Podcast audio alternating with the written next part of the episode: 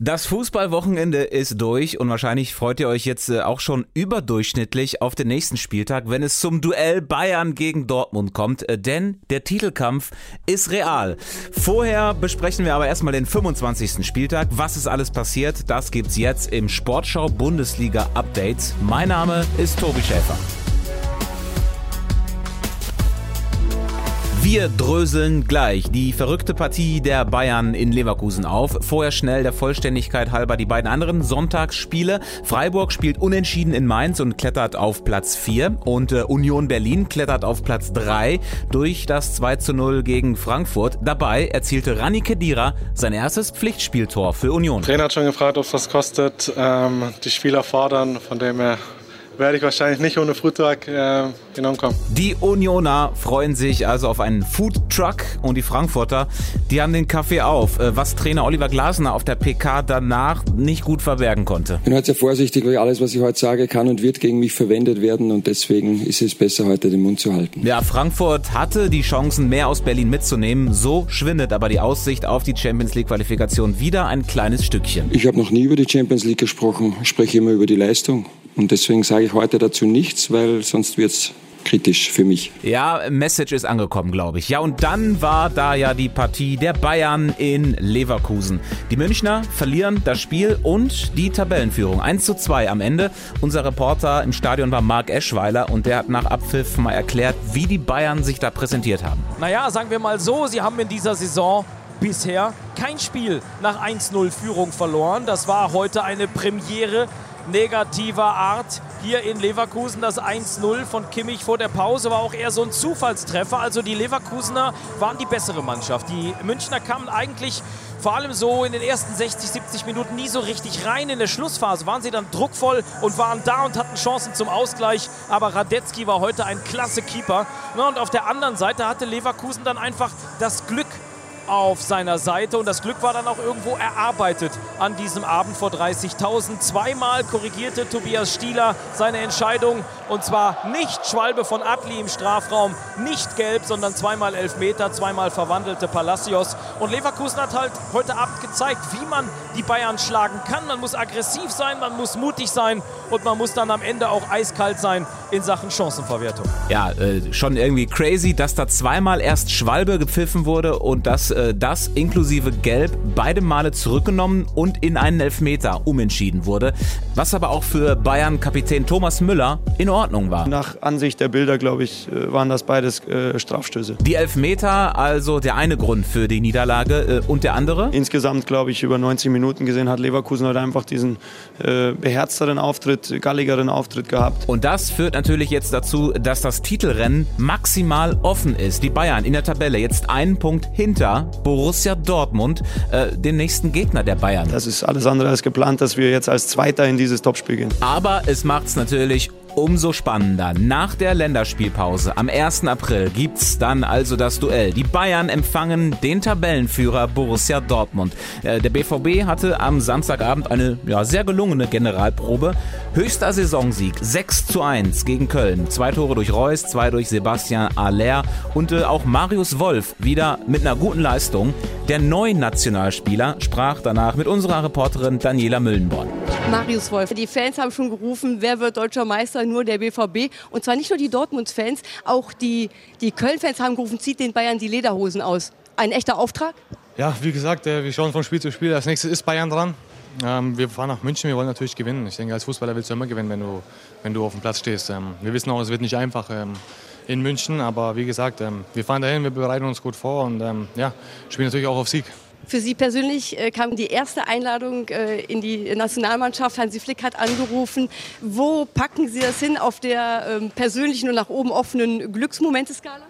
Ich denke mal ganz nach oben. Äh, ist natürlich was Emotionales und ja, habe mich riesig gefreut über den Anruf. Ist, äh, denke ich mal, was Einmaliges. Wir haben es im Interview mit Marius Wolf gehört. Die Kölner Fans haben am Samstag auch noch den BVB angefeuert. Es gibt ja auch eine Fanfreundschaft. Und nicht nur das, da gab es auch viel richtiges Feuer in Form von Pyro. Äh, ein Kameramann ist dabei leider verletzt worden. Zu dem Thema meinte Kölns Trainer Steffen Baumgart danach. Ich glaube, wir müssen langsam mal eine vernünftige Lösung finden. Und äh, die Lösung kann nicht aus sein, dass wir es immer nur verbieten, sondern wir müssen mit den Jungs eine Lösung finden. Und im Moment scheint es immer so, dass die Fronten so verhärtet sind, dass wir keine Lösung finden können. Und ich glaube, wenn man da nicht gegenseitig aufeinander zugeht, weil das ist ja kein Problem von uns, sondern das ist ja ein allgemeines Problem, dann glaube ich nicht, dass wir Lösungen finden werden. Das mit dem Kameramann tut mir leid. Und ich hoffe, dass es ihm gut geht und dass er dann wieder auch bald wieder auf den Beinen ist. Aber ein steht fest, das Problem wird so, wie wir es im Moment angehen, definitiv nicht gelöst. Und das sehen wir jedes Wochenende. Also sollten sich vielleicht mal ein paar kluge Köpfe hinsetzen und vielleicht mal über eine andere Strategie nachdenken. Möglicherweise kommt das Thema schon im nächsten Köln-Spiel wieder auf die Tagesordnung, denn am 2. April steigt das Derby gegen Gladbach. Gladbach holte übrigens am Freitag ein für die Tabelle unbedeutendes Unentschieden gegen Bremen. Viel spannender in der Bundesliga war natürlich mal wieder der Abstiegskampf.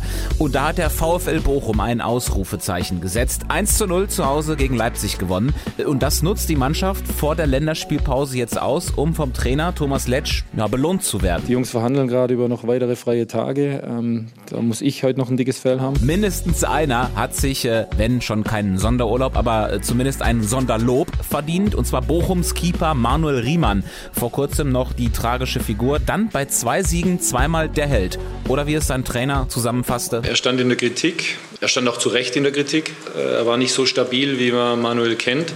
Aber die Art und Weise, wie Manu darauf reagiert hat, äh, muss ich sagen, gebührt meinen allerhöchsten Respekt. Er hat in Köln das Staub trocken runtergespielt und hat er heute nahtlos angeknüpft. Bochum deswegen jetzt mit einem Vier-Punkte-Polster auf die Abstiegsplätze, weil der VfL ergebnistechnisch ja ein Hop- oder Top-Team ist. Vielleicht wolltet ihr das den Trainer auch schon mal fragen, wie auf der PK jetzt nach dem Spiel. Herr Letsch, äh, Glückwunsch. Das war Ihr 18. Bundesligaspiel. Ähm, zum 18. Mal haben Sie nicht Remis gespielt. Das ist alleiniger äh, Bundesliga-Rekord. Und äh, kann man daraus deuten, dass sie nur ganz oder gar nicht können? Oder heißt das irgendwas? Nö.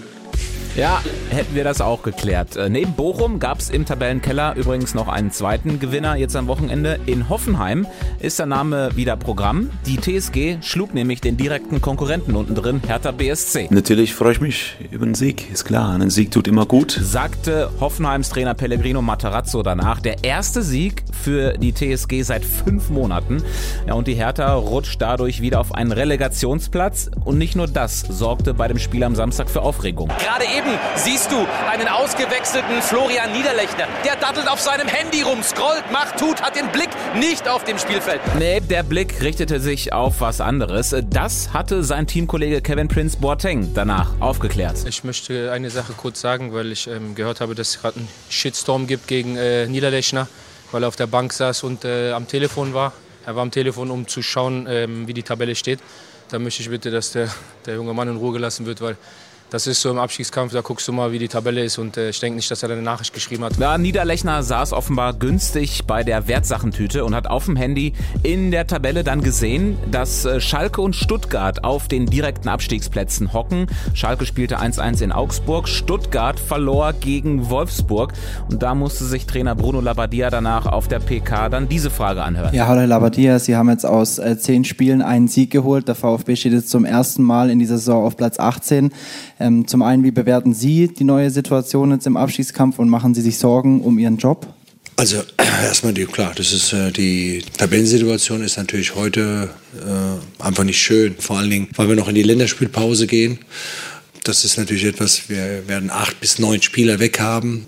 Das ist, wie gesagt, natürlich nicht schön, weil wir einfach 14 Tage Leer, äh, Leerlauf haben bis dahin äh, und wir nicht optimal das, äh, an Dingen arbeiten können. Ähm, was mein Job betrifft, wie gesagt, mache ich mir jetzt wenig Gedanken gerade im Moment. Ja, und VfB-Sportdirektor Wohlgemuth hat auch gesagt, dass der Trainer nicht zur Debatte steht. Und damit sind wir durch für heute. Wir hören uns am 30. März zum nächsten Sportschau-Bundesliga-Update wieder. Denn wegen der Länderspielpause gibt es kommendes Wochenende keine Folge. Das ist natürlich nicht schön.